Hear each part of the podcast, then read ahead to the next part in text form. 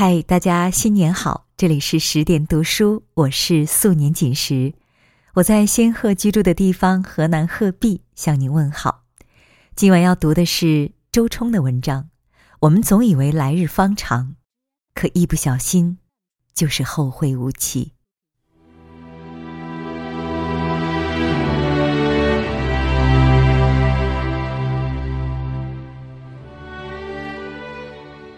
我奶奶瘫痪的那天，是许多年前的一个春节。那天，她的儿子、女儿、儿子的儿子、女儿的女儿从远地赶来看望她。她应该是高兴的吧，在灶下的柴禾、菜蔬、鱼肉间周旋，要做出一桌盛宴，款待她的满堂儿孙。事情突然就发生了。当时我站在堂前的过道，在一角柜子前切着什么。一转头，看见奶奶捏着火钳，想往灶堂里探，然后栽了下去，整个人如雕像般梆硬着翻在灶前的柴屑柴灰里。送到镇上的医院后，有人说脑溢血。以后大概站不起来了。那时候，爷爷也还在。他是个经纶满腹的读书人，懂周易，也通五行八卦，常常给我们算命，告诉我们此生劫数几何，命数怎样，应对的良策又是哪般。我年少时总以为他是异人。洞悉天机，古书一翻就能知道答案。只是神明如他，不知道有没有算到奶奶的跌倒和他孤独又狼藉的余生。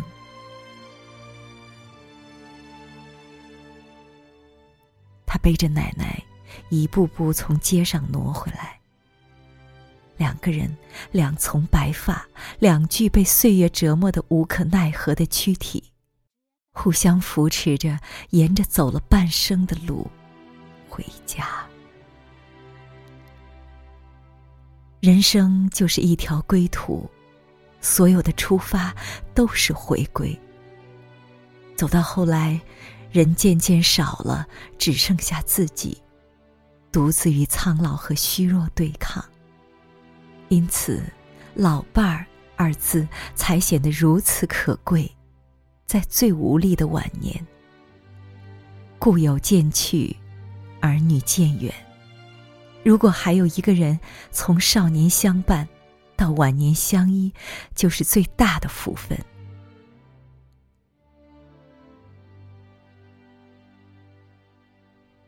在爷爷背着奶奶进门以前，我一直都以为夫妻多苟且，男女多算计。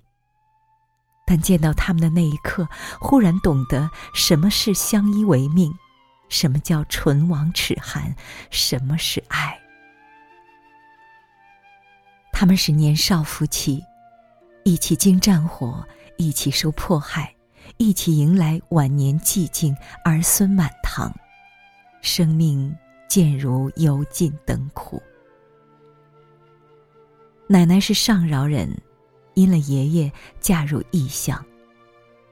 大伯出生的时候，他们还是昌明隆盛之家，诗礼簪缨之人。后来时局大变，他和爷爷背上各种成分，受尽苦难，活着本身成了一场漫长的行乞。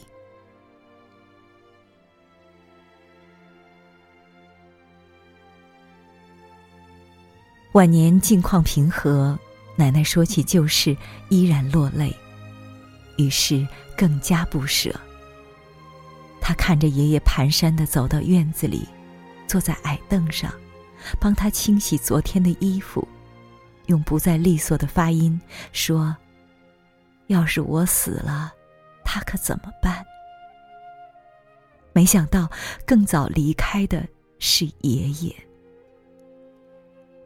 爷爷在他七十二岁的某个早上，离开人间。爷爷离开的时候，我不在村庄。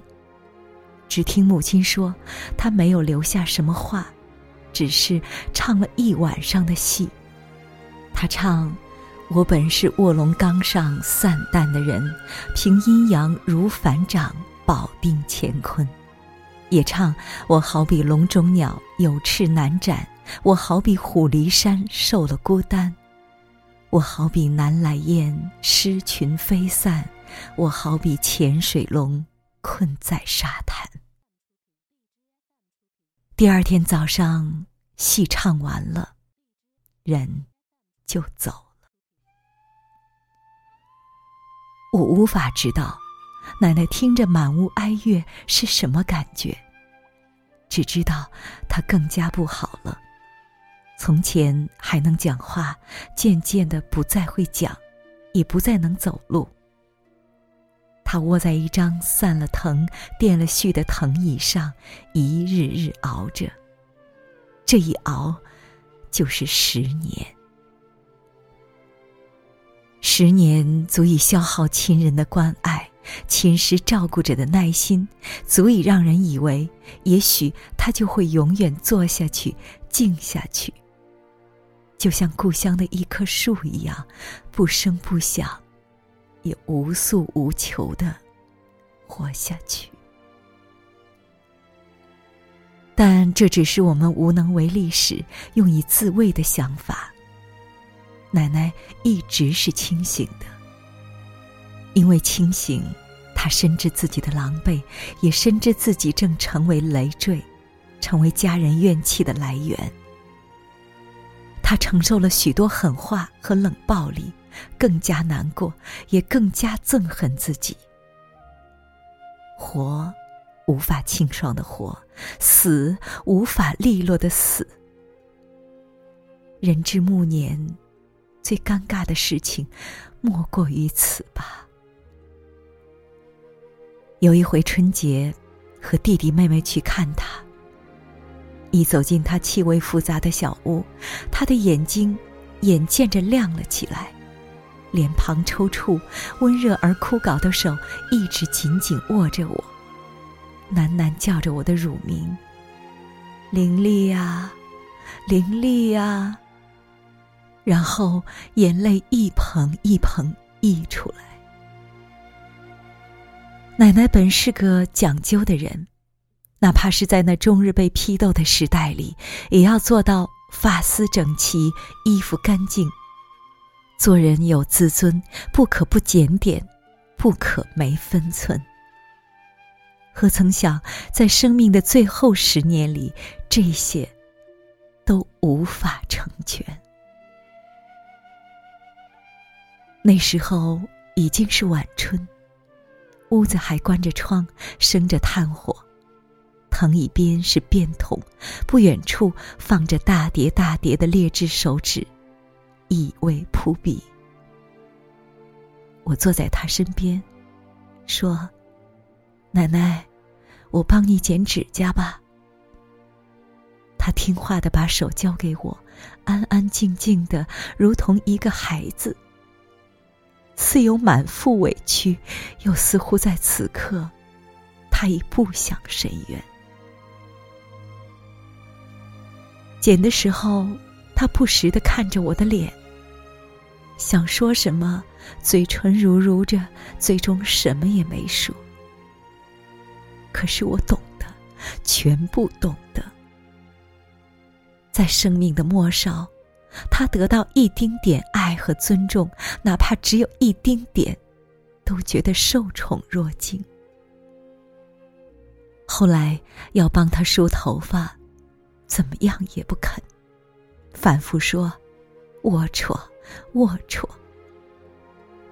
他怕他的脏毁了我们对他的好感，宁愿忍着。他如此小心，小心的让人戳心窝的疼。那天做到很晚，终于还是要走了。我们都有各自的工作和生活。我说：“奶奶。”我们以后再来看你。他点头，然后一直看着我们出门。转身的时候，我看着他，他也看着我，又重复了好几句：“再见，再见。”才走出那扇门。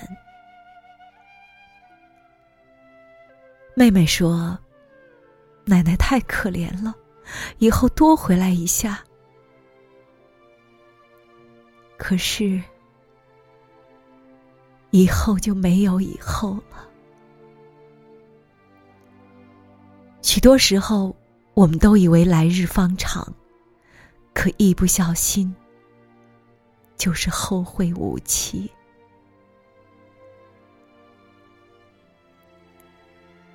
二零一零年元旦的第二天，奶奶终于走了。是的，终于，在大家的遗憾、悲伤以及难以启齿的期待中，走了。大伯把我领到一张狭小的竹床前，掀开覆在上面的白布。这是我最后一次看到他，如此瘦小，如此萎缩，浅泥色的脸只有巴掌大，泛着青，眼睛紧紧的闭着。我没有很伤心。相比于他生前的狼藉，他此刻的安详更让我觉得宽慰。那天进行了几项什么仪式，我已经记不清了。只记得浇石灰的时候，我想起许多年前，他曾与我聊村庄里的老人，说有一个人死了，入了殓，盖了棺，守灵的晚上。有人听见里面噼噼噗噗的声音，打开一看，竟活过来了。方知是假死，扶起来喂汤喂饭，再活二十几日又死了。奶奶说：“我要是死了，你们别给我压石灰，太吓人了。”我告诉葬礼主事的叔叔，他说。人都死了，感觉不到的。又说，里面不盖不干爽。石灰依旧一袋袋剪开，一层层盖了上去。我的奶奶隔着满棺石灰，隔着生与死，从此与我们永生不再见。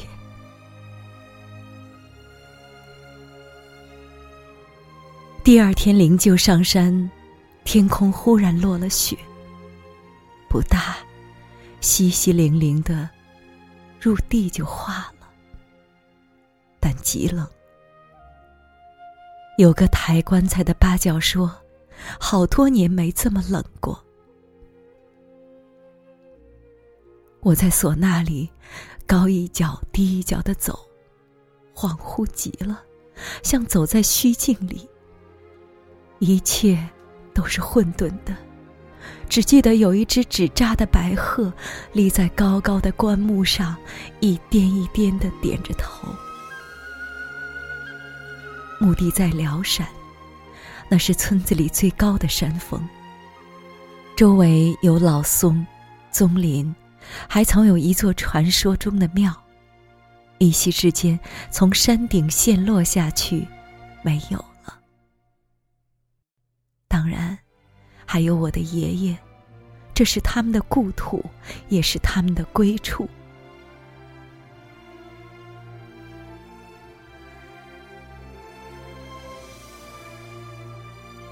土改没开始时，这是爷爷的土地，地下是他们的家。门前有梨花，屋后有山茶。和平年代里。我们曾一起开轩面场圃，把酒话桑麻，也曾我醉君复乐，陶然共忘机。奶奶在这里，爷爷在这里，太爷爷在这里，太爷爷的爷爷也在这里。年少时，和爷爷一起上坟。他在一排小小的坟前，一边拔着草，一边指认故去的亲人，说：“这是叔公，这是叔婆。”我问他：“爷爷，为什么人会死呢？”因为人累了就休息一下。那你会死吗？他捡了一片地上的枯草，递给我，说。你看，就跟草一样，发芽、开花、长出种子。他做完了该做的事，就休息一下，然后第二年再长出来。人也是一样的。村庄里老一辈的人说，亲人走的当天，留在世上的人会看见异象。但是没有。奶奶死的第二天，我就睡在老屋。夜里风大如吼，雪粒似有似无。我本以为他会回来，和我们说一声再见。比如让我在无意中，在他的窗子上看见一抹剪影，走近一看，是奶奶，挽着吉。穿着青布褂，正调试着他的黑壳收音机，想转到某个电台收听一段悬而未决的评书，或者是爷爷和他在灯下对坐，一个捧着古书，一个端着盘鸡，制作着什么果干。等我叫他们的时候，就像一个梦一样消失。是的。这一切都没有发生，他走得很坚决，连回头都不想。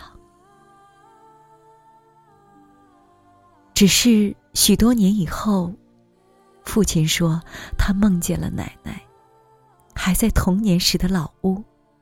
奶奶指着水缸里的水对他说：“你看呐，没有多少啦，要珍惜一点呀。”就是这样，就是这样。今年清明，原本应该回去看望，在他们坟前烧点纸、撒点酒，陪他们说说话。但因种种缘故，还是没有回乡。但我不担心他们生气，因为我听懂了奶奶的话。缸里的水不多了。时间是有限的，珍惜眼前人。我也听懂了爷爷多年前的话：死亡自不可免，好好活，好好爱，才是生之意义。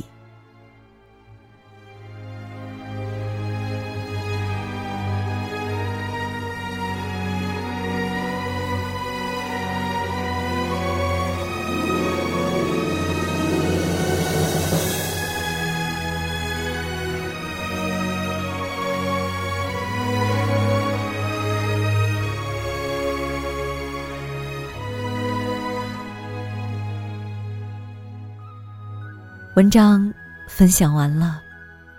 是啊，我们总以为来日方长，可一不小心，就是后会无期。